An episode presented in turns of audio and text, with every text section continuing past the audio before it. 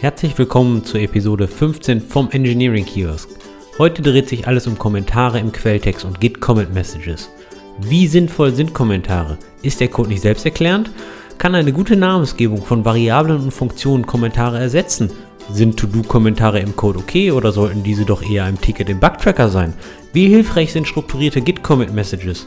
Und lieben oder hassen wir Merge-Commits? Und was hat eigentlich die Kunst von Finn Kliman mit der Visualisierung von Git-Branches zu tun? All das und noch viel mehr klären wir in der kommenden Stunde. Viel Spaß! Ich komme gerade frisch vom Sport, energiegeladen und wollte dich einfach mal fragen, als sportlicher Wanderer, der du ja bist, und Österreicher, weißt du eigentlich, warum man Sport macht? Wanderer ist ja fast eine Beleidigung. Das klingt so, als wenn man auf der Ebene so dahin spazieren würde. Aber ich bin es gar nicht gewöhnt, solche philosophischen Fragen von dir zu hören. Seit, seit wann bist du auf dem Philosophietrip? Ich bin im Homeoffice und da muss man halt mal ab und zu die Tür hinter sich zumachen, das Büro Büro sein lassen und einfach mal die Pause an der frischen Natur genießen. Und da kommt man halt viel ans Nachdenken. Ja, damit man halt mal ein bisschen vom Job abschaltet. Und da stelle ich mir immer die Frage, was möchte ich eigentlich mal vom Wolfgang wissen? Ich glaube, du hast nur den Tweet von, ich glaube, Hackmack2 heißt er, einer unserer Twitter-Hörer, der irgendwie geschrieben hat, man muss das Homeoffice wirklich stark trennen zwischen Job und Privatsphäre, damit es gut funktioniert. Ich glaube, das ist so eine, so eine Art Religionskrieg, ja. Ich, ich, ich verstehe, dass man seine Arbeit und sein Privatleben komplett trennen möchte und ähm, das sollte man zu einem gewissen Grad auch tun. Und es hilft natürlich, im, wenn du die Wohnmöglichkeit hast, dass du einen eigenen Raum für deine Arbeit hast, ja, damit du wirklich abschalten kannst. Das ist komplett richtig. Ich muss zu meiner Verteidigung aber sagen, ich war schon immer so ein bisschen Workaholic und ich habe auch immer zugesehen, dass ich das liebe, was ich tue. Und wenn man das so sieht, dann ist die Arbeit auch nicht wirklich schlimm. Da muss man natürlich ein bisschen aufpassen. Ähm, ähm Burnout und Co. ist immer ein Thema aber man hat ja Spaß, was man tut. Ja? Und ähm, solange man wirklich das liebt, denke ich, kann das auch mal ein bisschen verschmilzen. Ja, wobei du ja auch einen eigenen Raum hast, ein Office. Du arbeitest ja auch nicht im Bett. Meine Wohnsituation ist, ist bezüglich Homeoffice sehr luxuriös. Das ist, das ist richtig. Ähm, Eben, du hast es ja auch sauber getrennt eigentlich. Aber um auf deine Frage zurückzukommen, natürlich weiß ich, warum man Sport macht, ähm, die kardiologische Fitness zu trainieren. Für was sonst? Um einfach abends ein Bier trinken zu können. Ja, der Körper hat Energie ausgestoßen, braucht jetzt wieder wichtige Vitamine, ja, Gerste und Co. Ja, wirkt ja isotonisch. Was hast du, deswegen gibt's heute bei mir ein schönes Düsseldorfer Original Schlüssel seit 1850. Was, was trinkst du da? Frag besser nicht. Irgendein schwindliges Weißbier mit irgendeiner No-Name-Marke, aber ist das Beste, was man so in Holland bekommt. Wurde das frisch aus Bayern oder aus Franken importiert? Das ist eine gute Frage. Es kommt auf jeden Fall aus Deutschland. Keine Ahnung, wo es genau herkommt. Leider nicht aus Österreich. Wie stehst du so als Österreicher zur bayerischen ähm, Ess- und Feierkultur? Oh, jetzt bin ich gespannt. Was, was verstehst du unter der bayerischen Feierkultur, du als Bot-Mensch? Oktoberfest. Da gehe ich, da gehe ich die Stereotypenroute. Ich kenne, glaube ich, kein zweites Fest, was in Bayern gefeiert wird. Wie als Tiroler kann ich natürlich nicht viel anfangen mit Bayern, weil wir ja schon 1809 da gegen Bayern und Napoleon gekämpft haben und seitdem ist das sowieso alles, alles verloren mit unserer Beziehung. In Geschichte war ich noch nie so richtig gut. Lass uns das skippen, sonst, ähm, sonst denken noch alle Leute, ich wäre doof. Kommen wir mal ähm, zu unserem heutigen Thema. Was natürlich jetzt endlich mal technisch ist, weil diese Abstimmung, die wir auf Twitter durchgeführt haben, ob wir ein Karriere-Podcast oder ein Engineering-Podcast sind, ist ja nur ganz, ganz knapp ausgegangen für Engineering-Podcast. Mich würde auch interessieren, was die anderen 30 Prozent denken, dass wir weder Software Engineering noch ein Karriere-Podcast sind. Aber damit wir jetzt endlich wieder mehr Software Engineering machen, kommen wir heute mal zu einem Hardcore-Tech-Thema. Moment mal, also ganz im Ernst, wenn das ein Hardcore-Tech-Thema ist, ja, dann muss ich mal zusehen und jetzt hier einen Aufruf starten. Liebe Hörer, ich suche in Zukunft einen neuen Podcast-Host. Ich möchte nicht mehr mit Wolfgang einen Podcast aufnehmen, wenn er dieses Thema, was wir jetzt besprechen, als Hardcore-Tech bezeichnet. Ja, also die, die, Entwickler musst du mir zeigen, die gerne Comments schreiben und über Comments diskutieren. Natürlich ist es Hardcore, dieses Thema. Verstehe. Was war deine Frage? Also ich habe jetzt eine Aufgabe für dich du, du entwickelst ja an diesem Source Control Ding. Das ist korrekt. Mach mal das, die letzte Datei auf, an der du was gemacht hast und erklär mir oder sag mir, wie viel Zeilen Code du drin hast und dann erklärst du mir, wie viel Comments du in diesem File geschrieben hast. Ich mache dasselbe mit einem Code von heute. Und du darfst jetzt nicht da irgendwelche die Dateien rauspicken, die, die schön viele Comments drin haben. Eine random Datei. Ich gehe hier gerade File, Open, Recent. So, ich habe eine Datei auf. Mit wie viel Zeilen? 86. Mhm. Ich hätte 70 anzubieten. Wie viel Comments?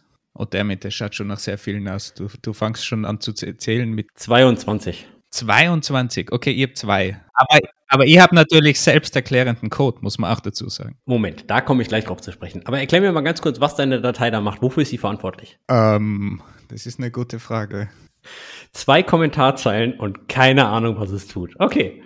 Doch, doch, ist selbsterklärender Code. Die macht, äh, die macht viele Mappings. Die mappt einige, einige Felder von einem Objekt ins andere sozusagen. Ist JavaScript, ist auch dreckig, ist eh klar. Na, okay, das will ich gleich wieder zurücknehmen. Man kann auch schön in JavaScript coden. Meine Datei ist in Go geschrieben. Meine Datei ist ein HTTP-Händler von einem GitHub-Server, der GitHub-Webhooks entgegennimmt. Und dieser Code schaut sich das Webhook-Event an und routet es in entsprechende Message Queues. Und weißt du das jetzt, weil das in den Kommentaren drin steht, weil du dir erinnern kannst, wie du es geschrieben hast, oder weil der Code selbsterklärend ist? Das sehe ich, weil das HTTP-Händler-Interface äh, von Go implementiert wird und eine riesen Switch-Funktion äh, drin ist, äh, wenn die Aktion create oder suspend oder ähnliches ist. Ähm, so viel Code in, mit, mit solchen Strukturen habe ich hier nicht, deswegen weiß ich das sehr genau.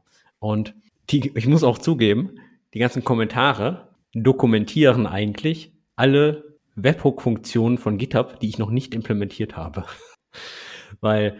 Also das sind eigentlich To-Dos. Nee, To-Dos sind es nicht, sondern es sind Gründe, warum ich das jetzt zurzeit noch nicht implementiert habe.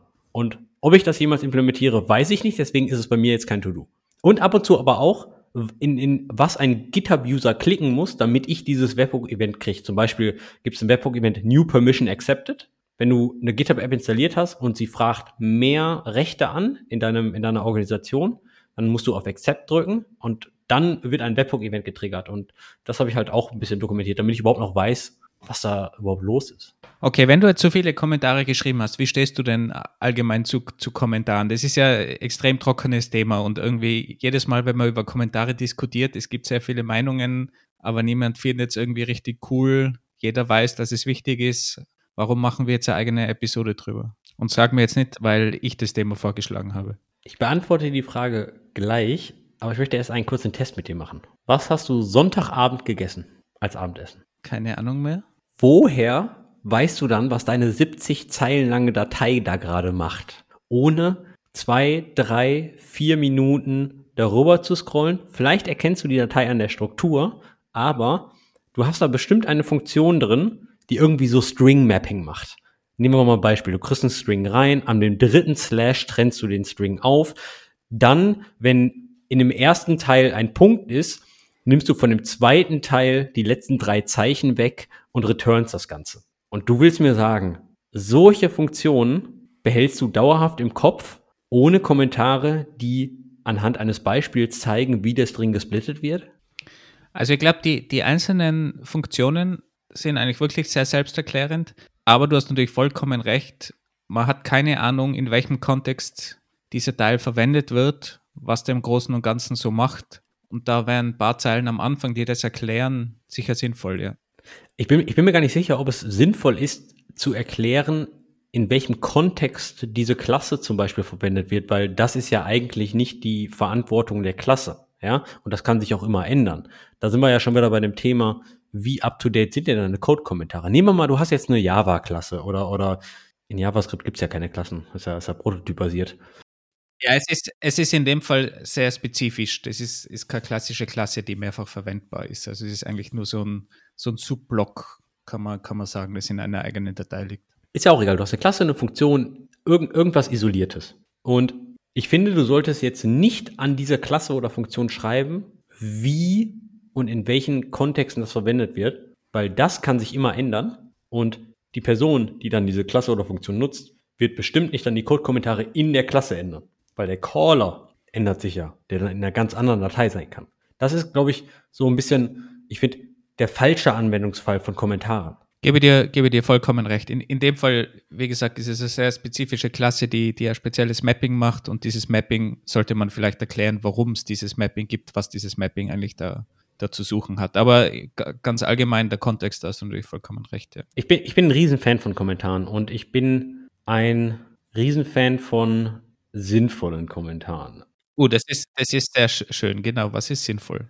Das ist jetzt ein, ein höchst subjektives Thema. Nehmen, nehmen wir mal als Beispiel ich zähle, ich zähle eine Variable hoch, dann muss ich nicht als Kommentar Increment i haben. Ja, also das bedeutet, die, die Kommentare sollen natürlich nicht genau das sagen, was der Code sagt. Das bedeutet aber nicht, das, was du da gerade gesagt hast, 70 Zeilen, zwei Kommentarzeilen, weil der Code selbsterklärend ist. Code ist nicht selbsterklärend. Ja, das magst du vielleicht bei deinem Projekt mit 400, 500, vielleicht 1000 Zeilen Code sagen. Ja, das liest man ja auch in 10 Minuten. Aber was ist denn, wenn du mal eine Codebase hast mit 5 Millionen Zeilen? Ja, da, da ist nichts mehr selbsterklärend, auch wenn du die Sprache kannst. Ja, also ich glaube ich glaub schon, dass das Code grundsätzlich selbsterklärend sein sollte und so geschrieben sein sollte, dass man eben nicht jedes if erklären muss, was denn dieses if dort macht, weil das if erklärt ja schon, was du da überprüfst. Du musst ja nicht schreiben, a ist, wir überprüfen jetzt, ob a größer gleich b ist, sondern das sollte der Code natürlich schon möglichst mit, mit sauberen variablen Namen automatisch von sich geben und sich selbst eben beschreiben. Also das, was der Code wirklich macht, ich starte jetzt hier eine For Loop oder eine Do While oder ähnliches, das muss man nicht kommentieren. Das ist genauso wie diverse Sprachen haben diverse ähm, idiomatische Methoden, wie man die Sprache verwendet. In Go ist das ein klassisches, ähm, wenn du eine Funktion aufrufst, dann returnt die meist eine, irgendeine Value zurück und ein Error und danach checkst du nach dem Funktionsaufruf, ähm, ähm ob der Error nicht gleich nil ist. Und wenn er nicht gleich nil ist, dann reagierst du halt auf den Error. Ja, das ist so ein klassisches idiomatisches Pattern in Go. Du würdest jetzt nicht automatisch erklären immer, dass man, dass man eben diesen Error-Code checkt. Das meinst du damit, oder? Genau, oder, oder in Python List Comprehension. Das ist, das gehört einfach zur Sprache und, und die, die Autoren dieser Software haben diese Sprache aus irgendeinem Grund gewählt und dann nutzen die auch die Features der ganzen Sache. Also die, die idiomatischen Patterns sollte man dann nicht dokumentieren, kommentieren, außer Achtung, außer es wird hacky und es wird echt komplex. Was sind Beispiele für hacky oder komplexe Lösungen? Zum Beispiel Python. Python ist eine, ist eine wundervolle Sprache, sehr dynamisch. Und in Python hast du ein sogenanntes Import-Statement, halt um andere Klassen, Methoden, Module zu importieren. Und du kannst echt dreckige Sachen machen mit dem Import-Statement. Du kannst es dynamisch überschreiben, ja, also so, dass es echt undurchsichtig wird, welches Modul du da jetzt eigentlich dir reinholst. Wenn du, wenn du in solche, solche Gebiete gehst, dann würde ich sagen, pack mal irgendwo einen Kommentar drauf, ja, damit man, damit man ein bisschen von der Magie, die da angewendet wird, versteht. Oder wenn es wirklich hart kommt an, es gibt ein paar C++-Features oder ein paar C-Makros, da wo es richtig, richtig dreckig wird, wo echt komplexer Kram gemacht wird, sowas sollte man dann gegebenenfalls mal einen Kommentar drüber setzen. Aber nicht, also, also primär, warum wir das einsetzen und was es denn macht und warum diese Lösung jetzt gerade gewählt wurde. Ja? Weil, weil sonst kommt der nächste Entwickler und will es immer refactoren und dann fällt das ganze Kartenhaus zusammen. Für mich, für mich ist da immer ein gutes Beispiel, wenn ich jetzt in, in der JavaScript-Welt bin, sind solche Map-Reduce-Functions, die achtfach verschachtelt sind und dann laufen irgendwelche Map-Funktionen, die wieder Funktionen aufnehmen, anonyme Funktionen und dann irgendwas umschreiben und wieder reducen und das ist achtfach verschachtelt, dann ist das einfach meiner Meinung nach extrem schwierig und unmöglich zu verstehen. Und das ist zwar idiomatischer Code und man kann sich ihn durchdenken, aber dadurch, der so komplex ist, finde ich, verlangt er einfach nach, nach einem Kommentar, was man denn so im Gesamten vielleicht macht oder vielleicht, dass man sogar eben sauber aufsplittet und dann die jeweiligen Unterbereiche dementsprechend auch kommentiert. Das ist aber jetzt ein interessanter Punkt. Würdest du dann eher sagen, okay, der Code muss gerefactored werden, weil zum Beispiel die zyklomatische Komplexität, das ist jetzt eine Code-Metrik, wie viel Level du runtergehst, if, if, if, if, if, ja, umso höher die zyklomatische Komplexität, also wie viel mögliche Pfade gibt es durch den Code, umso höher diese Metrik, umso schwerer ist diese Methode zu verstehen oder diese Funktion zu verstehen. Würdest du jetzt sagen, okay, das ist jetzt ein guter Anwendungsfall für Kommentare oder das ist einfach ein guter Anwendungsfall für die Tonne und da muss man leider ein bisschen mehr aufsplitten? Ich glaube, es ist für beides. Natürlich, wenn man sinnvoll aufsplitten kann, ist es gut, aber es wird auch einfach ganz oft idiomatisch so geschrieben und da hast du halt drei verschachtelte Ebenen, die gar nicht so kompliziert eigentlich sind, aber wenn man sie das erste Mal liest, ist es halt echt schwierig, bis man sich da mal durchgedacht hat. Und das ist jetzt wirklich nicht Aufwand, dass man drüber einfach eine Zeile Code schreibt, was da am Ende rauspurzelt. Und wenn man es dann im Detail haben will, muss man sich halt das einmal durchdenken, weil wenn man es wenn man schlussendlich dann einzeln kommentiert, passiert es ja ganz oft, dass man dann wirklich eben den einzelnen Schritt immer nur kommentiert, der ja eh schon dasteht im Code. Also man muss sich dann am Ende eh immer durchdenken. Da, da bringt das Kommentar gar, gar keinen Mehrwert. Wenn ich aber ein globales Kommentar sozusagen schreibe für diesen ganzen Block, was da passiert, dann kann ich den Block sozusagen überspringen, weiß, okay, in dem Bereich wird jetzt das gemacht und sollte mal was ändern wollen, muss ich mir halt da dann durch diese drei verschachtelten Funktionen durchdenken. Aber das muss ja nicht immer, weil wenn ich es jetzt aufsplit und dann kommentiere, dann steht halt jeweils das da, was eh schon im Code eigentlich dasteht. Du sagtest gerade, du musst dich eh durch den Code durchdenken. Vertraust du den Kommentaren nicht? Also liest du immer dann den kompletten Code, der ausgeführt wird und, und sagst, okay, ah, die Kommentare sagen zwar das, die, die erklären mir das hier, was ich, was hier eigentlich vor sich geht, aber ich vertraue denen nicht, deswegen schaue ich nochmal nach, oder? Na genau, im Gegenteil. Also wenn ich eben den Code gar nicht an, anfassen muss, angreifen muss auf Österreichisch. Ist das ein Feind, der Code? Eben, eben nicht, ja. Also für dich anfassen, damit du es auch verstehst. Dann kann ich das direkt überspringen. Aber wenn ich dann natürlich in dem Bereich was ändern muss, muss ich mich durchdenken. Aber wenn ich nichts ändern will, dann kann ich das, wenn ein Kommentar dort steht, einfach schnell überspringen, weiß, okay, da wird es in einer idiomatischen Weise abgehandelt und, und abgearbeitet, aber das, da brauche ich jetzt nicht näher drauf eingehen. Also so für gewisse Strukturen dass ich so sehe, was, wo sind die groben Blöcke, das kann schon auch sehr hilfreich sein, finde ich. Nur, nur um das klarzustellen. Immer wenn ich jemanden höre, ich brauche keine Kommentare, weil der Code ist selbsterklärend, dann schreien bei mir die Alarmglocken. Der Grund ist ganz einfach, wir, wir haben gerade festgestellt, wir wollen, nicht, wir wollen nicht kommentieren, was der Code macht. Wir wollen die Entscheidungen, die wir während des Programmierens getroffen haben, dokumentieren und wir wollen die Spezifika der Problemdomäne dokumentieren. Und was meine ich damit? Ich meine zum Beispiel, mit den Entscheidungen während des Programmierens, zum Beispiel Performance-Entscheidungen. Nehmen wir, nehmen wir diesen Webhook-Händler, den ich gerade beschrieben habe. Ich nehme ein Webhook-Event an und pumpe es in eine Message Queue. Ich brauche aber nicht alle Daten, die ich von dem Webhook kriege. Also habe ich da einen Kommentar, hallo, ich mache das jetzt hier gerade einfach so. Ich nehme mir alle Daten und pumpe die in die Message Queue, weil das ist für mich gerade okay. Performance-technisch habe ich noch kein Problem damit, weil die Message Size dann 3 oder 4.000 Byte ist weil nicht so viele Nachrichten da durchgehen, habe ich einfach dran gepackt, weil es für mich jetzt gerade okay ist. Später, wenn da richtig Traffic drauf kommt, dann kannst du natürlich das Webhook-Objekt nehmen, das ummappen, nur auf die Daten, die du brauchst, um die Message Size deutlich kleiner zu haben, um mehr Performance vom Message Queue Server zu bekommen. Das meine ich mit Entscheidungen, die du während des Programmierens getroffen hast. Ja, das ist ja ganz wichtig, wenn man externe Quellen mit, also wenn man externe Quellen konsultiert hat, jetzt ganz klassisch Stack Overflow oder solche Dinge, und man dann irgendeinen Code reinkopiert oder eben irgendwo gelesen hat, dass etwas Performance-Vorteile hat und das dann eben so oder so macht, dass man diese Quellen eben auch in den Kommentaren mit reinschreibt, damit, wenn jemand anderer sich das durchliest, dass er auch auf die Quellen zugreifen kann, weil der hat ja keine Ahnung, dass du fünf Blog-Einträge gelesen hast und dann zu dem Schluss gekommen bist, aufgrund der fünf Blog-Einträge, baue das jetzt irgendwie komplizierter oder mache ein spezielles Konstrukt nicht, was man üblicherweise macht und mache es jetzt aber schon, weil es einfach Performance-Vorteile hat. Also ich glaube, dass man da auch jedem anderen, der dann den Code lesen muss oder sich selber, wie es ja so oft ist, drei Wochen später oder drei Monate später oder drei Jahre später, dass man sich da selber einfach wieder die Hilfestellung. Völlig richtig. Ich packe da meist dran, so, äh, dieser Code wurde inspired by. Hoffentlich nicht Gott oder so. nee, nee, also da kommt dann wirklich ein HTTP-Link und oft ist es natürlich Stack Overflow. Da muss man aber einmal äh, ganz kurz die Lizenzcode rausholen. Auch wenn ihr Code von GitHub äh, kopiert, äh, achtet bitte darauf, dass ihr den nutzen dürft.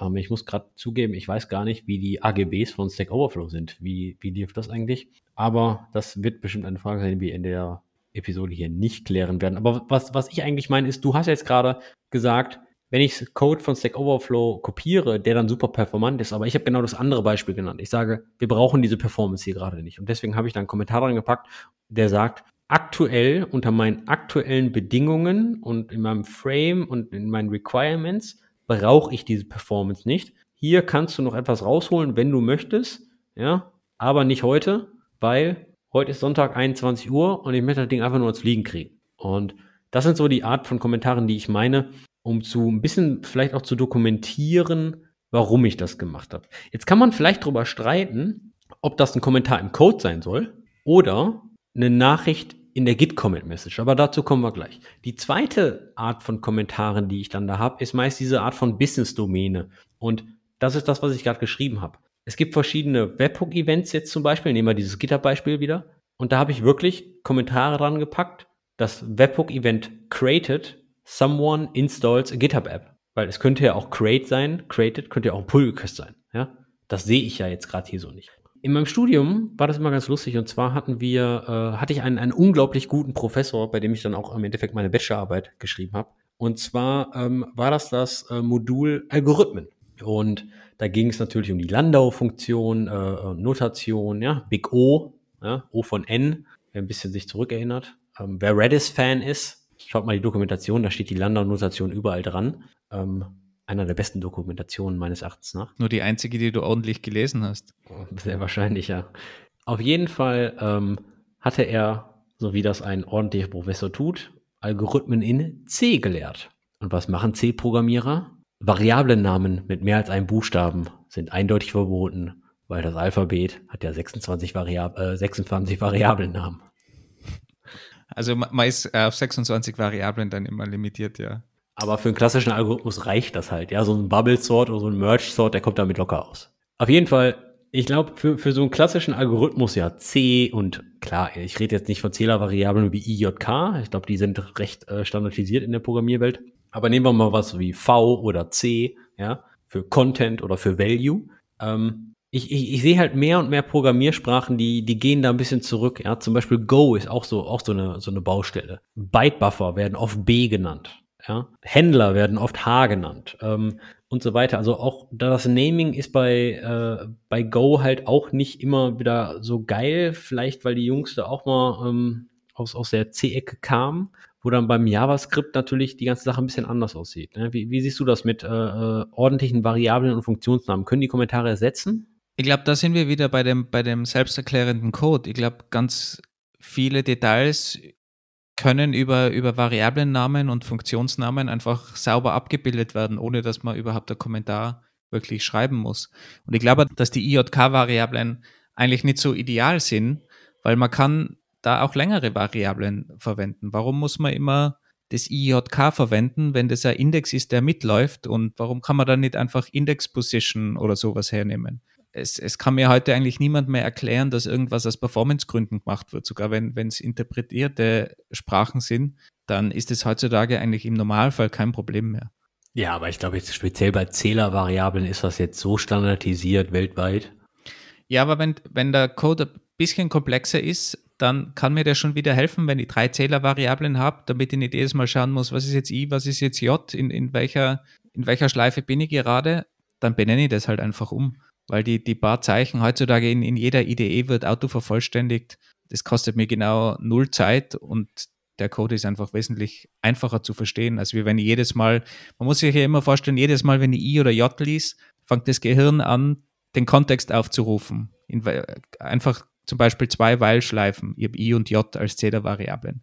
Jedes Mal fängt der Kopf sofort denken an, ist I jetzt der, die äußere oder die innere Schleife? Und das muss ich jedes Mal, wenn ich I und J lies im Code, muss mein Kopf den Kontext aufrufen und checken, wo ist I und J.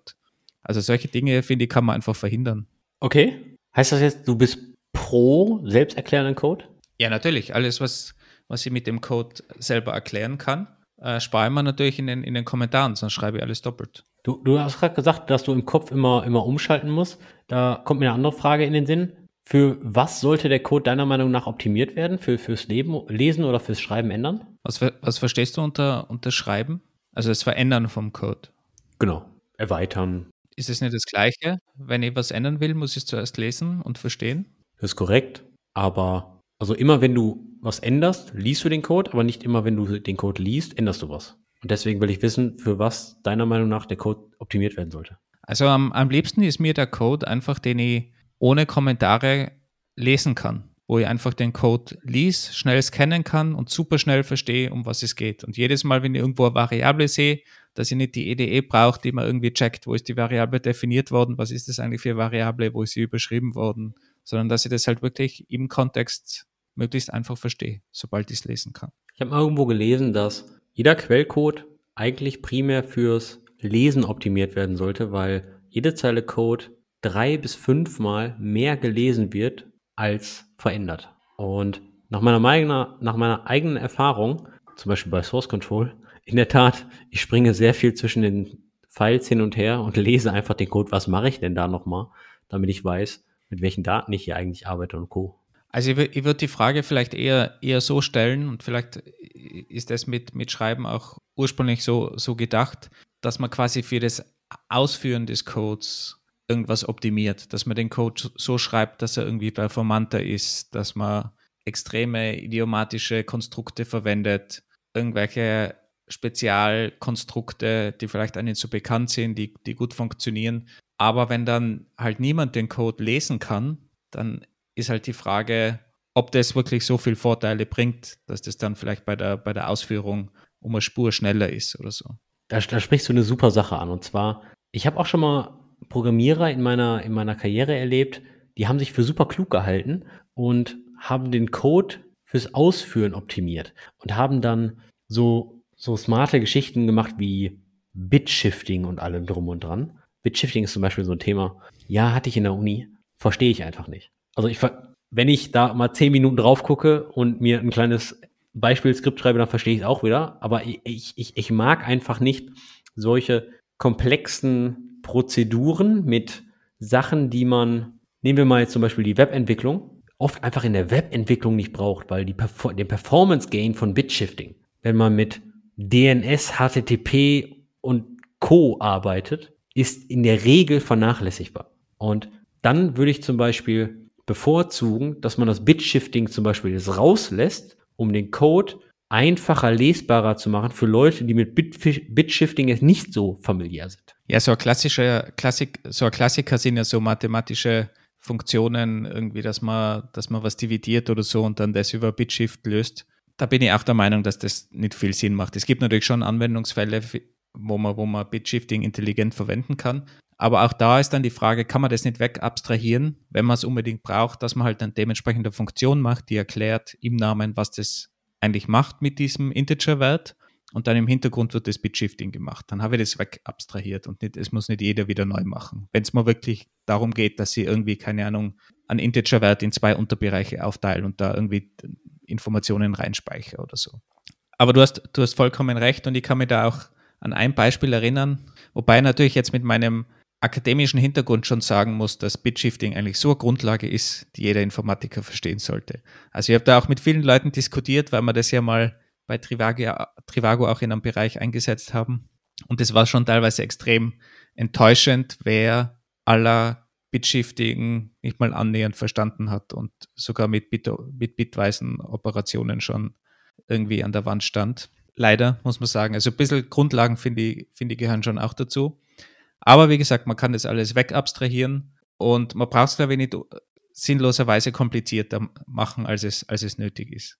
Ich muss mich, ich muss mich entschuldigen. Ich habe eine Ausrede. Ich habe keine Informatik studiert. Ich habe Wirtschaftsinformatik studiert, verstehst du? Ich kann dir etwas über Stückzahlproduktion ähm, erzählen, über Opportunitätskosten. Na, über Opportunitätskosten kann ich dir auch alles, alles erzählen, ja. Genau, also da hast, da hast du eine Ausrede.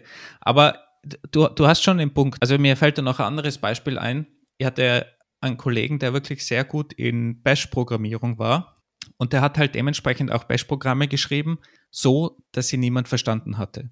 Und das haben halt nur Hardcore-Bash-Programmierer verstehen können. Aber dadurch, dass einfach Bash so ein Standard ist, den halt jeder so irgendwie versteht und auch eingesetzt hat, war dieser Code halt von anderen Leuten, die jetzt keine Bash-Profis sind, einfach extrem schwer zu verstehen und nicht zu verändern. Das war ja das große Problem. Und wenn jemand mal verstehen wollte, was passiert denn eigentlich in dem Code, war nicht, war nicht kompliziert, war nicht sehr lang, dann hat jeder normale Entwickler sofort aufgegeben, weil da waren einfach Konstrukte drin, die auch eben meinem Leben noch nie in irgendeinem Bash-Code gesehen habe. Und wie gesagt, das ist zwar cool und das ist auch alles okay und der Bash-Code ist wahrscheinlich sehr schön und idiomatisch, aber man muss sich halt auch überlegen, wer liest denn diesen Code? Und Schreibe ich den dann besser so, dass die Leute den verstehen, damit sie was lernen bei dem Code? Oder schreibe ich ihn so, dass er super schön ist und jeder sofort aufgibt? Das ist natürlich so eine Gratwanderung, weil einerseits will ich vielleicht, dass die Leute auch was lernen, dass sie mal diese speziellen Konstrukte nachschlagen. Aber auf der anderen Seite, wenn dann jeder aufgibt und sofort sagt, um Gottes Willen, brauche ich gar nicht probieren, irgendwie das zu verstehen, dann geht es halt auch am Ziel vorbei. Also da sollte man schon überlegen, wer ist denn die Zielgruppe? Wer liest denn meinen Code in Zukunft? Ich bin halt immer so ein Fan davon, dass man versucht, seinen Code so einfach wie möglich zu halten, weil er in der Regel geändert, wär, geändert wird. Weil Softwareentwickler werden bezahlt, um Code zu ändern. Und wenn man, wenn viele Leute nicht verstehen, was da vor sich geht, dann haben die vielleicht auch Angst, den Code zu ändern. Und dann hast du da auf jeden Fall, auf jeden Fall hast du irgendwann dann so, so ein paar Dateien, da traut sich einfach keiner mehr ran. Weil die wissen nicht, hat das, das, das Seiteneffekte, äh, welches Kartenhaus bricht dann zusammen. Das soll keine Entschuldigung sein, meiner Meinung nach, dass man jetzt keinen idiomatischen Code schreibt und, und gute Konstrukte, die es ja Spezialkonstrukte, die es in Sprachen gibt, nicht mehr verwendet. Und wenn ein Python-Programmierer jetzt Python-Code verstehen muss und, und schreiben muss, dann soll der auch die Eigenheiten von Python verstehen. Ich glaube, das ist sehr wichtig. Wenn jetzt jemand aber nur Bash-Script aufruft und eigentlich PHP den ganzen Tag programmiert, dann kann ich halt dem nicht zutrauen oder einfach voraussetzen, dass der die Spezial-Bash-Konstrukte von der neuesten Bash-Version versteht. Also ich glaube, da gibt es schon auf jeden Fall Unterschiede, was ich voraussetzen kann auch. Da hast ein super Beispiel gebracht. Und zwar hatten wir bei Trivago, ähm, hatten wir ein, ein, paar Leute, die haben äh, ziemlich viel automatisiert und, und, und richtig, richtige Make-Gurus, ja, die haben gute Make-Files geschrieben, die haben gefühlt ein ganzes Haus gebaut, wenn du irgendein Make-Command abgefeuert hast. Auf jeden Fall haben die auch Features genutzt von Make und von Bash aus einer neueren Version. Und Mac OS X zum Beispiel, wenn du mit einem Mac arbeitest, liefert von Haus aus eine recht alte Bash-Version mit. Ich weiß nicht, warum sie es einfach nicht updaten. Verstehe ich nicht, weiß ich nicht, ist aber auch egal. Hast du eins dieser Make-Files ausgeführt, hast du erstmal einen Error gekriegt, weil das irgendwelche nicht supporteten Funktionen benutzt. Du musstest also dein, dein, dein Bash updaten. Ja, und, und da ging es dann genau in diese, in diese Richtung. Da wurde Magie gemacht, die du erst verstanden hast, wenn du dich richtig mit dem, mit dem Tool auseinandersetzt. Was ich sag, ist ein bisschen Zwiespalt, ist, ist so ein kleiner Zwiespalt, weil auf der einen Seite kannst du sagen, wir haben das Tool hier im Stack und wir nutzen das jetzt. Ja, wir nutzen das jetzt bis zum Extent, damit wir kein anderes Tool einführen müssen, weil da kommt natürlich auch eine andere Komplexität und so weiter und so fort. Auf der anderen Seite sagst du, dieses Feature wird jetzt oft nicht von Bash so genutzt, deswegen kennen das sehr viele Leute nicht, deswegen soll ich es nicht verwenden. Wo ist da deine Balance? Und ge genau darum sollte man halt sich überlegen, wer ist die Zielgruppe und wie leicht mache ich denn das Onboarding, wenn sich jemand meinen Code anschauen will. Vor allem, ich glaube, das ist ja ganz wichtig, wenn man, wenn man Open Source entwickelt, dann will man ja den Einstieg auch einfach machen und dann muss ich halt auch wissen, auf wen ziele ich ab? Auf irgendwelche Juniors, die die Sprache lernen? Will ich nur die absoluten Pros an Bord haben? Was will ich denn eigentlich machen? Und ich glaube, dementsprechend muss man sich halt auch überlegen, wie schreibe ich Code. Ich kann natürlich auch sagen, ich will einfach Leute, die den Code verstehen und die die Sprache gut können und ich will da alle Möglichkeiten nutzen. Fair point, ist ja vollkommen okay. Aber muss man dann halt auch im Klaren sein, dass vielleicht der Junior nicht so schnell reinkommt. Dafür lernt er vielleicht viel auf der anderen Seite. Muss man sich halt einfach überlegen. Das sind, glaube ich, unter, unterschiedliche Zielsetzungen. So, dann kommen wir zur nächsten Frage. Jetzt hast du so einen Code vor dir du hast den irgendwann verstanden und denkst du dir, ah, da gibt es doch eine einfache Lösung. Und du packst ein To-Do-Comment dran. Ja, du packst da drüber dran, To-Do needs to be refactored to make it more simple. Bist du so ein Fan davon, bist du ein Fan von To-Do-Comments oder sagst du, alle To-Do-Comments sollen aus dem Code raus und sollen ordentlich ins Ticketsystem eingeführt werden? Ich bin ja ein riesiger Fan von Programmierern, die immer sagen, es geht einfacher und ich kann das besser und schneller und am besten an einem Wochenende kann ich eine bessere, schnellere und kürzere Lösung schreiben. Am liebsten sind mir die CEOs, die das dann meinen. Aber ist wieder ein anderes Thema. Auf jeden Fall, um auf deine Frage zurückzukommen. Ich finde es schrecklich, Code zu haben, wo so viele To-Dos drinnen stehen. Und die vergisst man dann meistens. Eher Schlimmste sind immer diese, diese Catch, Catches von, von Exceptions, wo dann To-Do drinnen steht, was man mit der Exception, wenn man sie gecatcht hat, äh, dann macht. Sieht man ja auch sehr gerne. Finde ich, find ich schrecklich. Entweder man schreibt sinnvollen Code oder man setzt irgendwas in einen Kommentar, aber es ist meiner Meinung nach, Code ist keine To-Do-Liste. Das kann mal, wenn man was Work, Work in Progress hat und dann einer Klasse schreibt, dass man für sich selber das irgendwie reinschreibt. Aber meiner Meinung nach, wenn man dann wirklich was committet, was auch fertig ist zum Merchen, das muss meiner Meinung nach To-Do-frei sein. Also du würdest dann wirklich ein Ticket erstellen lassen? Oder ein Ticket selbst erstellen? Ist etwas fertig, wenn ich, wenn ich jetzt, äh, wenn ich jetzt dieses Post-it oder, oder meinen Task auf, auf Done setzen will, dann muss das Ding ja funktionieren. Und dann muss das eigentlich ohne To-Dos funktionieren. Was ist denn, was ist denn mit der ganz alten Pfadfinderregel? Ich baue jetzt ein neues Feature, lese mir ein bisschen Code von anderen Klassen durch und sehe, da ist ein Bug, da kann etwas optimiert werden. Da ist halt irgendwas, was geändert wird oder werden sollte, was aber jetzt gerade nicht in den Scope von meinem Feature fällt. Da packe ich dann To-Do-Comment dran und committe das. Einfach so nach dem Motto, hey, dass man das schneller findet, weil es gibt ja auch äh, IDE-Support für To-Dos und ähnliches. Oder sagst du, nee, Andi, wenn du sowas siehst, mach bitte lieber ein Ticket. Ich glaube, man kann schon To-Do-Comments in dem Sinne reinschreiben, dass man reinschreibt, okay, Performance ist nicht ideal oder da könnte man das und das noch verbessern. Aber dieses klassische To-Do, da fehlt jetzt was, da muss man noch was machen, mit dem bin ich eigentlich nicht sehr einverstanden, weil klar ist Code nie fertig, aber für mich ist ein To-Do immer irgendwas, was noch nötig ist, damit der Code funktioniert. Und wenn ich eine Exception noch nicht gecatcht habe oder catche, aber nichts damit mache, dann ist es für mich kein sinnvoller Code der fertig ist zum, zum Merch. Und solche To-Dos sind meiner Meinung nach sinnlos. Wenn man da jetzt irgendwas reinschreibt, okay, To-Do, Performance ist nicht ideal, könnte man in Zukunft einmal ändern, das ist dann was anderes. Aber das würde ich ja nicht so als klassisches To-Do bezeichnen, sondern einfach halt in, in die Funktion, in die, in die Kommentare von der Funktion reinschreiben. Weil wenn sich jemand damit beschäftigt, sieht er das auch und kann sich dann dementsprechend drauf stürzen, wenn, wenn er das unbedingt ändern will.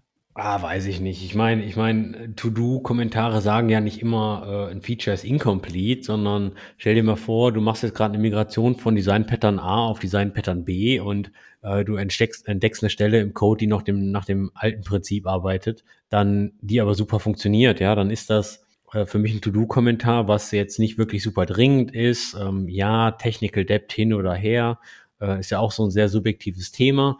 Aber Code funktioniert, ist, ist, ist super stabil seit 25 Jahren, ähm, arbeitet nur nicht nach der neuen Methode. Ja, und kommt ein Kommentar ran und ab geht's. Okay, wir wissen ja eh, dass du auf, auf Quick und Dirty bist und, und am liebsten den, den, äh, den nicht funktionierenden Code äh, committest. Gehen wir mal in, auf, auf diesen Commit und auf diesen Merge. Bevor wir da äh, weiterspringen, ich habe noch eine Frage. Wie stehst du denn zu Storytelling im Code? Was, ist für dich Storytelling? Ist das jedes Kommentar, was über 800 Zeichen hat? Ich habe die 800 Zeichen jetzt gerade. Wie viele Tweets sind das, damit ich so ungefähr den, den, das Textvolumen ähm, im Kopf habe? Drei Tweets ungefähr.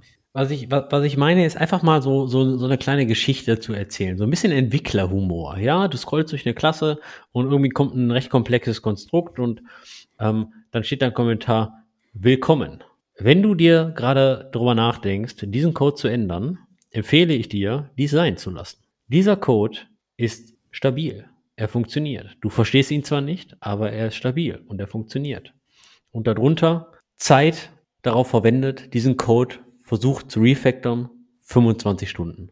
Darunter dann, wenn du auch einer davon bist, der das versucht hat, bitte erhöhe den Counter. Ja, das ist so eine, so eine Art Storytelling, vielleicht so ein bisschen, ein bisschen Entwicklerhumor. Ähm, einfach mal so ein bisschen, oh, ich mache das jetzt so, es ist Sonntagabend 9 Uhr, ich will ins Bett. Ja, das, das muss jetzt hier, das reicht jetzt das Gaffertape. Sagst du, geht gar nicht, wir müssen uns professionell im Code verhalten? Oder sagst du, ach ganz im Ernst, der nächste Entwickler kann auch ein bisschen lachen? Ich bin ja immer offen für Humor, gar keine Frage. Aber man muss natürlich auch guten Humor haben. Das ist gar nicht so, so leicht, jemanden zum Lachen zu bringen. Und der andere kann natürlich auch einfach meinen oder die andere, um Gottes Willen, was ist denn das für ein arrogantes Arschloch da, was, was wieder glaubt, alles perfekt machen zu können. Also da muss man aufpassen, aber ein bisschen Humor ist immer gut. Da kann ich übrigens auch empfehlen, einen Vortrag von, von einem Ex-Kollegen von uns bei, bei Trivago, schon lange her, der Jan von Dor, verlinken wir gerne, hat mal so einen Vortrag über den Trivago Code gemacht. Da kommen auch sehr, sehr nette Geschichten und Kommentare vor. Also wer sich mal interessiert, wie so ein Code aussieht von einer Preis, Hotelpreissuchmaschine mit hunderten Entwicklern, äh, den, denjenigen kann ich auf jeden Fall diesen, diesen Vortrag empfehlen, dass man mal auch sieht, wie, wie sowas abgeht und was es da für bösen, böse Kommentare gibt. Der Vortrag ist in der Tat ganz gut, ähm, weil Jan da beschreibt, wie er den sogenannten Snapshot Refact. Der Snapshot, müsst ihr wissen, ist, war eine riesige Gottklasse in unserem PHP-Framework damals, der dafür, der war verantwortlich dafür, welche Parameter mit welchen Werten befüllt werden, ab wann es einen Default-Wert gibt, ab wann der User-Wert genommen wird, etc. etc. Und das Ding wird einfach überall rumgereicht. Äh, es war halt einfach eine Gottklasse, war super schwer zu verstehen, super schwer zu debuggen. Äh, er hat sich da ein paar Monate reingestürzt Und ähm, sehr spannender Talk. Auf jeden Fall gibt's auch, ähm, wer ein bisschen auf Entwicklerhumor steht, und ich bin ein Riesenfan von Storytelling Code. Also in meinem Code findest du überall Stories, du findest, äh, äh, ob ich gerade ein Bier trinke oder nicht, äh, ob ich angepisst bin. Ähm, also ich, ich pack da Stories rein wie noch und nöcher, weil, weil ich denke, äh, das haben wir uns alle verdient. Ein bisschen Humor, ein bisschen Kontext. Schreibst du diesen Humor auf Englisch? Ja. Was haltest du von deutschen Kommentaren? Gar nichts. Ich habe mal, ich habe mal in dem Code gearbeitet und zwar ähm, war ich damals äh, habe ich für Vodafone gearbeitet. Fällt dir eigentlich auf, dass wenn Deutsche äh, mir inklusive Code aussprechen, dass es immer wie Code klingt mit K? Äh, vielleicht ist es auch genauso scheiße, ich weiß es nicht. Auf jeden Fall habe ich damals, äh, hab ich damals ähm, eine Software ähm, für Vodafone geschrieben und ähm, die haben wir nicht begonnen, die Software, die habe ich übernommen. Dann habe ich die Software aufgemacht und waren überall russische Kommentare drin. Und ich musste halt immer diese Kommentare durch so einen Translator senden. Seitdem kannst du Russisch? Nee, ich kann es nicht. Also, also seitdem äh, äh, sage ich Englisch und fertig. Also, weil auch, obwohl eine, eine Sache hat, äh, einen Vorteil hat deutsche Kommentare, man merkt recht schnell, in welchem äh, Charset die Datei gespeichert wurde und wann man UTF-8-Probleme hat. Ja? Das ist mir auch öfters schon passiert. Was für mich immer extrem schwierig ist, weniger jetzt in den Kommentaren, aber in, in variablen Namen, wenn du in so einem Kontext arbeitest, der rein deutsch ist und ich, ich habe zum Beispiel eine, eine Codebase, die im Lebensmittelhandel unterwegs ist. Und die haben einfach alles deutsche Begriffe. Und erstens habe ich keine Ahnung, ob es da überhaupt englische Begriffe gibt, weil das sind teilweise Eigen, Eigen, Eigennamen, eigene Erfindungen und irgendwelche super Spezialausdrücke, die teilweise extrem schwierig sind, in, in dem speziellen Businessfeld auf, auf Englisch überhaupt zu finden. Also da fällt es mir dann auch immer schwer, wirklich die englischen Begriffe zu suchen oder das irgendwie auf Englisch zu, zu schreiben. Das Problem am Ende ist, dass andere Leute, inklusive mir selber, in englischen Code nicht mehr verstehen, weil man die englischen Begriffe einfach nie verwendet, sondern nur die, die, die speziellen deutschen Begriffe, irgendwelche auch Business-Begriffe, steuerlichen Begriffe. Das ist natürlich extrem schwierig. Hast du da eine Lösung? Nee, habe ich nicht. Also es kommt natürlich aufs Umfeld drauf an. Ne? Vielleicht hilft es auch einfach, das deutsche äh, Fachwort dahin zu schreiben. Ich meine, auch äh, Leute, die im Deutschen nicht mächtig sind, die dann in der Firma und an dem Code arbeiten, kommen in das Domänenvokabular ja recht schnell rein. Wobei das dann oft so eine, so eine Mischung wird. Dann heißt es halt irgendwie Get, Get Steuerklasse 18 oder, oder so irgendwas. Ich habe noch nie Steuersoftware geschrieben, aber ähm, ja, so stelle ich mir das vor und ich glaube, so würde ich es dann auch machen. Ähm, ich habe jetzt kein, kein, keine gute Meinung, ähm, wie man das lösen kann. Falls jemand da draußen eine, eine gute Lösung hat, wie man in solchen Bereichen am besten mit diesen Fremdwörtern umgehen kann. Nur her damit bitte. Aber kommen wir zurück auf meine eigentliche Frage, Commit Messages. Wenn du jetzt deinen Code merchen willst, der voller To-Do-Comments ist und unvollständig und dirty hacked, was schreibst du denn in die Git-Comments rein? Fixbug. Wenigstens eine Bugnummer oder nur Fixbug? Fixbug. Wir hatten einen Bug, der ist nicht mehr da. Somit muss keiner mehr wissen, was das für ein Bug war. Ist so ähnlich wie die, wie die Variable x plus y oder so, oder? Ich habe dir gerade gesagt, ich bin ein Fan von Zählervariablen, IJK. Das kann man natürlich auch fortsetzen auf, auf Git Comments, ja. Nein, natürlich nicht. Also ich bin ein, ähm, ich bin ein Fan von, äh, von guten Comment Messages. Ich gebe zu, ich mache das nicht immer, weil eine sehr gut beschriebene Git Commit Message braucht einfach Zeit und Energie. Ich versuche schon zu, zu beschreiben, was ich da gemacht habe, aber auch warum ich das gemacht habe und versuche, sofern vorhanden, immer ein Ticket zu verlinken in der, in der Git Commit Message. Ich gebe aber auch zu, dass ich sehr selten und sehr wahrscheinlich viel zu selten, ich sollte es eigentlich öfter machen, nicht in die Git-Historie gucke. Also ich schaue mir oft nicht vorhandene Git-Commit-Messages an und lese die durch, warum etwas gemacht wurde, weil ich vielleicht einfach zu oft enttäuscht wurde, dass super viele Leute so genauso sind wie ich und einfach zu faul sind, gute Git-Commit-Messages zu schreiben. Also ich hatte mal vor, vor Jahren irgendwie den, den Vortrag gehört über, über Git-Comments und der war für mich irgendwie augenöffnend. Und zwar das, das eigentliche, was mir so geholfen hat, ist, dass man ein, einfach aufhören muss, Git-Commit-Messages als Einzeiler zu verstehen. Und das ist, wenn man klassisch auf einem Command-Line arbeitet, hat man die irgendwie die Angewohnheit, alles in einer Zeile zu schreiben. Und dann werden die Git-Commit-Messages auch dementsprechend kurz. Wenn man sich aber einfach das mal vor Augen führt, das via E-Mail zu gestalten und sagt, es hat Subject und dann Body, wo ich mehr reinschreiben kann und vielleicht nur irgendwo ein paar Referenzen am Ende, in irgendeinem Art von Footer, zum Beispiel die Backnummer im Footer, dann schreibt man schon automatisch mehr, weil ja E-Mail schreibe ich auch selten einen Einzeiler. Und ich glaube, es gibt, es gibt viele Artikel und, und, und Blog-Einträge, die irgendwie erklären, was man da nicht alles reinpacken kann. Wenn man sich so ein paar Grundregeln haltet, man hat da Überschrift, die alles zusammenfasst, dann in den nächsten Zeilen hat man einfach eine Auflistung. Was hat man denn wirklich geändert oder was ändert diese Commit-Message? Und wie gesagt, vielleicht nur ein Fix Hashtag 72 oder 270 als, als Ticket zum Beispiel. Das braucht eigentlich nicht viel Zeit, ist sofort geschrieben und man hat es dann schon in der Git Commit Message drinnen. Wenn man dann ein Merch oder ein PR erstellt, wird das automatisch übernommen. Man hat da schon die Infos drinnen und braucht dann gar nicht mehr viel dementsprechend dazu schreiben für einen Pull Request. Also ich finde, das ist eine so simple Sache. Man muss sich einfach nur überlegen oder vielleicht selber zwingen, eine Zeile ist zu wenig. Da bedarf natürlich auch ein bisschen, bisschen Vorarbeit. Ne? Also das bedeutet natürlich auch, dass deine Git-Commits selbst recht isoliert sind. Ja? Du solltest jetzt nicht 35 Features in einen Commit packen, sondern Commit early, Commit often. Auch nur dann kannst du nämlich auch ordentlich beschreiben, welchen Bug du gefixt hast, warum ihn du gefixt hast und so weiter und so fort. Wenn du jetzt natürlich ein ganzes Formular mit äh, E-Mail-Logik und so weiter und so fort schreibst, dann ist das gegebenenfalls ein bisschen zu viel, ähm, weil sonst schreibst du ja auch ein halbes Buch in deine Git-Commit-Message. Aber du hast die Möglichkeit, mehr zu schreiben. Also ich glaube, man darf da keine Angst haben, ein bisschen mehr zu schreiben. Man kann ja auch die, die Commit-Messages dann squashen und nochmal zusammenfassen. Das ist ja auch nochmal was, was man machen kann. Du schüttelst schon den Kopf, Andi. Ich sehe schon, du, du squasht nie. Ich squash überhaupt nicht, ne. Aber ich habe ich, ich hab schon mal gesquasht, ähm, weil ich das Feature mal testen wollte. Aber ich, ich habe ja gerade gesagt, ich schaue sehr, sehr selten in die Git-Historie zurück. Ich sollte es viel öfter machen und ich nutze auch sowas wie Git Bisect nicht, um, um, um Bugs zu finden und, und Commits zu trennen und allem drum und dran.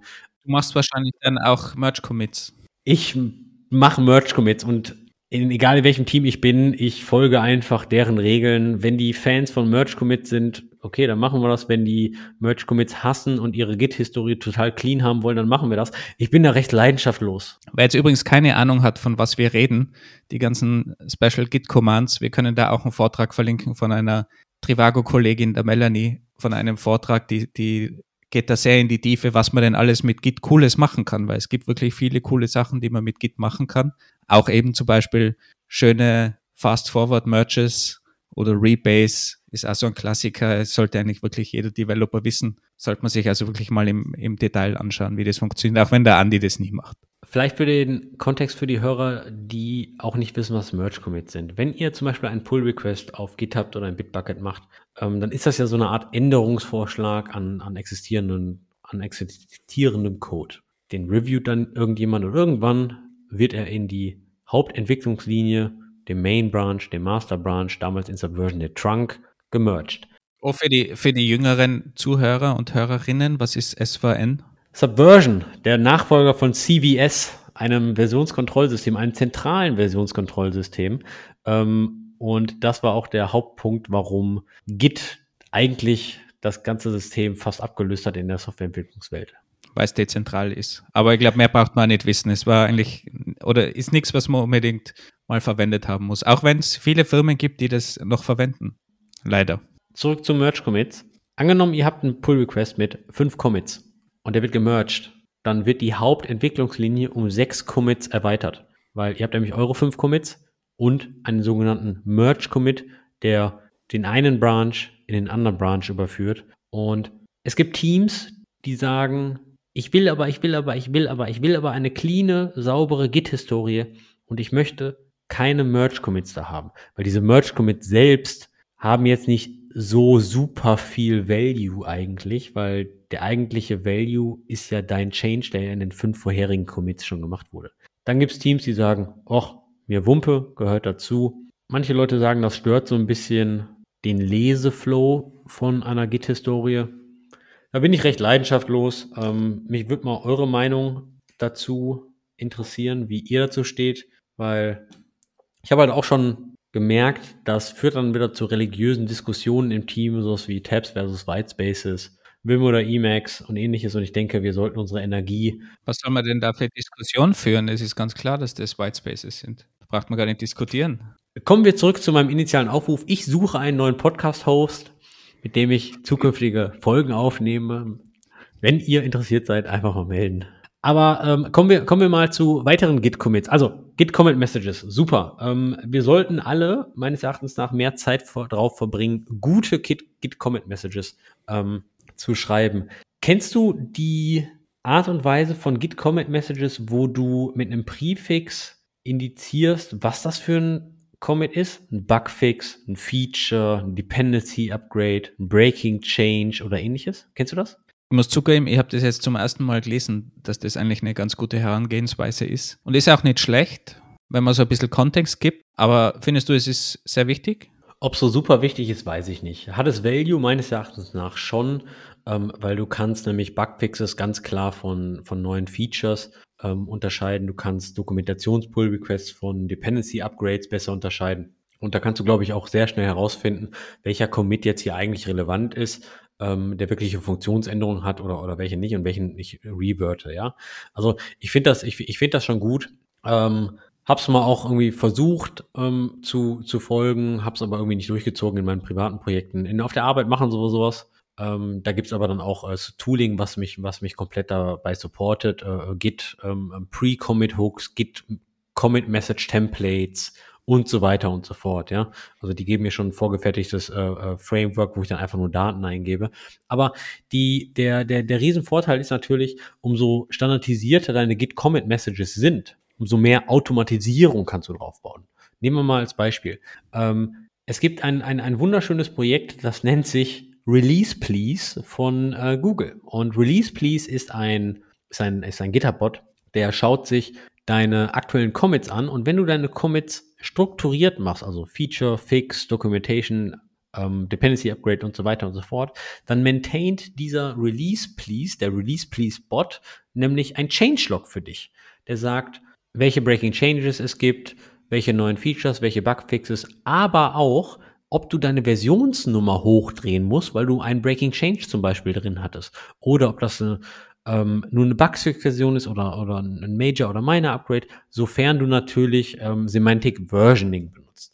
Das bedeutet also, umso mehr Standard in deinen Messages drin ist, umso mehr Arbeit kannst du dir natürlich vom Computer auch abnehmen lassen, weil sich dann nämlich menschlich lesbarer Text computertechnisch parsen lässt. Was ist ein Semantic Versioning? Semantic Versioning ist ein Versionsschema, wo deine Software in der Regel drei oder mehr kleine Versionsnummern hat. Ähm, eine zum Beispiel ist 1.0.0, ja, da ist die Major-Version ähm, die 1, nämlich Version 1. Wenn du jetzt aber äh, ein neues Feature addest, dann würdest du die nächste Version als 1.1.0 releasen und wenn du ähm, nochmal ein Feature-Release hast, dann würdest du die nächste Version als 1.2.0 releasen. Also bei neuen Features wird die, die Minor-Version, die mittlere Versionsstelle erhöht. Wenn du jetzt nur einen Bugfix hast, dann wird die letzte Versionsstelle erhöht. Und wenn du jetzt ähm, ein Breaking Change hast, dann wird die erste Versionsstelle, die Major-Versionsstelle erhöht. Ähm, wenn du dieser Struktur folgst, können User bereits sehen, ob die einfach upgraden können ob das neue Features enthält oder wirklich Breaking Changes, wo dann gegebenenfalls auch etwas anderes angepasst werden muss. Die erste Nummer ist Major, zweite Nummer ist Minor und die dritte Nummer ist Patch Level. Habe ich das richtig verstanden? Also wenn Patch oder Bugfix, ja, genau. Wenn sich was wirklich ändert, die was Breaking sein könnte, dann sehe ich das an der ersten Zahl von so, so einem dreistelligen Semantic Versioning. Das ist korrekt. Es gibt auch noch ein paar Modifikationen dieser ganzen Thematik, dass du zum Beispiel nach den drei Versionsnummern noch ein Minus und dann irgendwie einen Teil deines Git-Chars hast oder ähnliches, ja, ein paar Meta-Informationen. Ähm, oder, oder vielleicht äh, Release-Date, sowas wie Alpha und Beta wird da auch nochmal dran gehangen.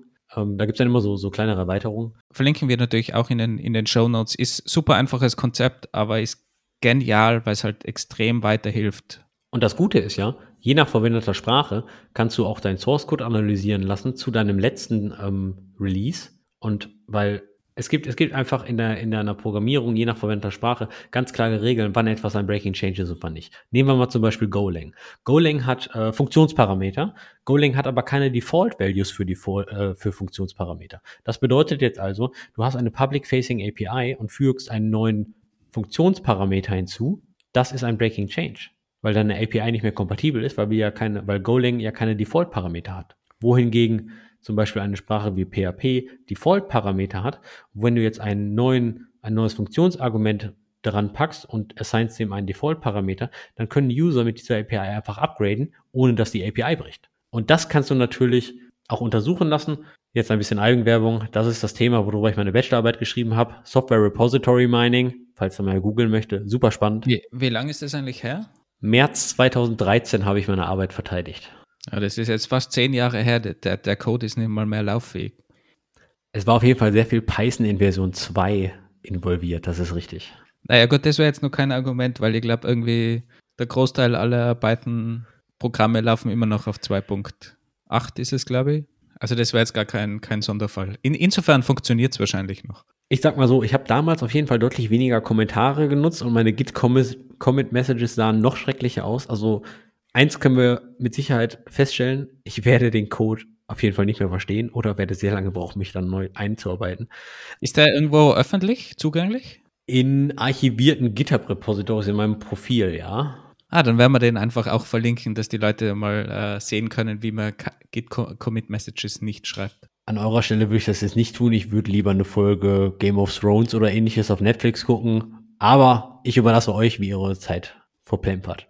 Kommen wir zum eigentlichen Punkt.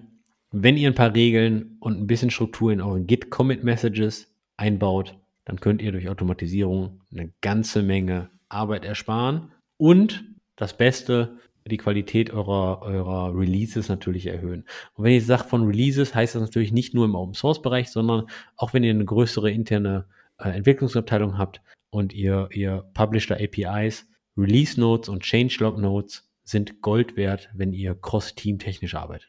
Vor allem, wenn man das natürlich in irgendeiner Form automatisieren kann, weil dann ist es auch kaum mehr Arbeit und geht einfach automatisch immer mit und, und die ganzen Dokumentationen werden auch dementsprechend abgedatet. Also das ist wirklich Gold wert, weil, weil, da braucht man dann gar nicht mehr dran denken und alles geht automatisch.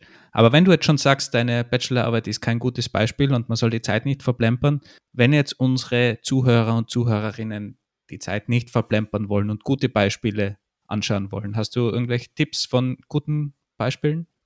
Meines Erachtens nach das Projekt mit den besten Comment Messages ist der Linux-Kernel.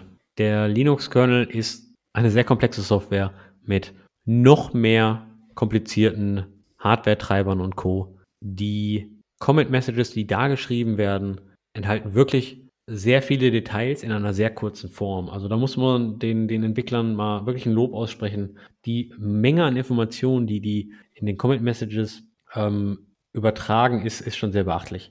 Liegt der Linux-Kernel eigentlich immer noch bei Linus Torvalds, seinem privaten Account? Das weiß ich gerade nicht. Ich weiß aber, dass der Linux-Kernel auf GitHub nur ein Mirror ist. Also ich habe es mal gerade gecheckt. Es ist zumindest in seinem Account. Linus Torvalds war ja auch der Entwickler, der erste Entwickler von Git. Also das muss er doch natürlich auch gute Git-Messages schreiben, Commit-Messages, hoffe ich doch mal. Wir verlinken in den Show Notes auch ein paar Beispiel-Commit-Messages vom Linux-Kernel. Ähm, einfach mal zu sehen, wie sowas aussehen kann. Wolfgang, jetzt, jetzt machst du dich die ganze Zeit über mich lustig, über meine Git-Commit-Messages. Wie, wie verhält sich das denn bei dir? Bist du, bist du pro Merge-Commits, Contra? Gibst du dir wirklich viel Zeit und Mühe für deine Git-Commit-Message oder sagst du, ach fuck it, ich bin eh der Einzige, der hier für Jahre entwickeln wird? Nein, ich probiere natürlich sowieso alles in, in dem Team zu entwickeln. Und mir hat einmal ein, ein Kollege vor vielen, vielen Jahren, danke Tim, gezeigt, wie hässlich denn so ein Merge-Commit aussieht, wenn man da so die Branches visualisiert darstellt. Und nachdem ich das verstanden habe, was das einfach künstlerisch für eine Grausamkeit ist, so ein Merge-Commit, und er mir erklärt hat, wie einfach das ist mit Fast Forward und wie man das sauber macht mit Rebase, ab diesem Zeitpunkt gibt es bei mir eigentlich nur mehr Pull-Rebase und alles wird gerebased und dementsprechend sauber wieder zusammengemerged, wenn es um, um Branches geht. Ich schlage gerade die Hände über dem Kopf zusammen. Wolfgang, wir haben noch die Tage festgestellt, du bist ein Kunstbanause. Also, kurz zum Kontext. Und zwar habe ich mich in den Newsletter von Finn Kliman eingetragen. Wer ihn nicht kennt, einfach mal googeln. Krasser Typ. Braucht man nicht kennen. Finn Kliman malt auch und verkauft seine Kunst. Und er hat jetzt einen neuen Kunstkatalog rausgebracht für die, für die Gemälde, die man da bald kaufen kann. Habe ich dem Wolfgang geschickt. Ich bin ja wirklich enttäuscht, dass du auf so einen Influencer reinfallst. Und jetzt, jetzt erzählst du mir noch bald, dass du NFTs kaufst von ihm. Nee, davon verstehe ich echt nichts. Also du willst nur seine wahre Kunst. Bin ich Fan? Weiß ich nicht. Ich äh, finde es spannend, was er macht. Auf jeden Fall. Du erzählst du mir jetzt irgendwas von irgendwelchen Branch, von irgendwelcher Branch-Kunst und sorry, mit Kunst nehme ich dich einfach nicht mehr ernst. Ja, das ist halt Engineering-Kunst. Das verstehst du nicht. Aber, aber, aber, aber kommen wir doch mal zu der, dieser Branch-Visualisation, äh, äh Visualisierung. Das ist ja wirklich eine, eine tolle Sache. Ich meine, ich meine, Git ist ja darauf gebaut, dass du kontinuierlich branch und merged. Welchen Zweck ziehst du aus der Branch-Visualisierung, außer wenn du dein Git-Repository mit der New Yorker U-Bahn vergleichen möchtest? Welchen Wert und welchen Value ziehst du daraus? Und wir sprechen jetzt nicht von irgendwelchen Git-Merge-Modellen wie Git-Flow oder sowas. Wir nehmen jetzt den klassischen GitHub-Flow. Du hast einen Main-Branch, man brancht raus für Feature- oder Bugfixes, macht einen Pull-Request und merge das wieder zurück. Welchen Value ziehst du aus dieser Branch-Visualisierung? Ich sehe das Ganze ja als Kunst an. Insofern darfst du mich da jetzt weniger fragen. Aber so richtige gute Entwickler, ich zähle mir da ja nicht wirklich dazu, haben mir immer erklärt, bei sehr großen Projekten mit extrem vielen Branches hilft schon die Visualisierung, um einfach zu sehen, woher die Dinge stammen, wie was zusammengeflossen ist, was gerade offen ist an Branches. Also scheinbar hat es schon viel Mehrwert für gute Entwickler, Andi. Ich sehe den Mehrwert, wenn man irgendwelche Git-Workflows wie, wie Git-Flow nimmt oder ähnliches, wo man Release-Branches rauszieht äh, und auf diesen Release-Branches weiterentwickelt und so weiter. Da verstehe ich das alles. Aber, und bei, bei GitHub würde ich auch noch den, den Wert verstehen, weil, weil GitHub selbst die sogar Forks mit visualisiert. Und da sieht man, wie weit Forks von deinen eigenen Projekten weiterentwickelt werden. Aber innerhalb deines eigenen Git-Projekts weiß ich nicht. Also ich habe da jetzt noch keinen Wert draus gesehen. Ähm, aber ich sage ja auch, dass ich viel zu selten die Git-Historie durchforste. Also das war jetzt eine klare Anforderung an alle guten Entwicklerinnen da draußen. Bitte sendet uns gute Gründe, warum man so eine Visualisierung brauchen kann, damit der Andi das dann auch versteht und ich vielleicht auch. Und das war das Schlusswort. Wir haben uns eine ganze Zeit lang über sehr viel subjektive Themen unterhalten. Kommentare, selbsterklärender Code, Git Comment Messages. Natürlich ist das Thema endlos. Wir haben super viele Dinge nicht erwähnt. Wir sind nicht auf Git Pre-Commit Hooks eingegangen. Wir sind nicht auf Git Commit Message Templates eingegangen. Wir sind nicht auf was gutes oder schlechtes Naming jetzt ist und ob man jetzt C oder V als Variablennamen nehmen kann und ob es da ein Für und Wider gibt. Ähm, das Tolle an der Programmierung ist, es ist ein sehr subjektiver Sport und auch eine sehr subjektive Arbeit. Man hat ein Problem und es gibt 25 Lösungen und ich glaube, so lassen wir das mal stehen.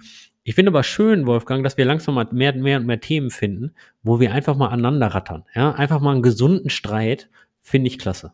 Und wenn es auch nur die Kunst von wie heißt der gute Kerl? Kim, Kim, ah, es ist von Nord Nordkorea. Wie heißt deiner? Finn Kliman. Finn Kliman jetzt mit Kim Jong-un zu vergleichen, ist ein bisschen hart. Auf jeden Fall, wenn man vielleicht noch eine Takeaway-Message definieren sollte oder, oder möchte, man sollte immer eine Takeaway-Message mitnehmen von irgendeiner Episode, dann wäre meine Takeaway-Message oder, oder mein Wunsch, dass man sich vielleicht, vielleicht bei allen Comments, egal ob es jetzt in, der, in dem Git Commit ist oder in dem Code, dass man einfach versucht, vielleicht mal überall 10, 20 Prozent mehr zu schreiben oder vielleicht einfach mal 20 Sekunden mehr über ein Comment oder eine Git-Commit-Message nachdenkt. Und ich glaube, das ist wirklich nicht viel Zeit, die man da investiert und es vielleicht einfach mal ausprobiert, da ein bisschen mehr Zeit zu investieren. Und dann kann man ja für sich feststellen, bringt sich das Ganze irgendwas, zieht man irgendwas dabei raus oder ist es sowieso sinnlos. Aber ich glaube, einfach mal auszuprobieren, ein bisschen mehr Zeit zu investieren, das schafft, glaube ich, jeder von uns und ich glaube, langfristig kann es nur zu einem besseren Outcome führen eigentlich.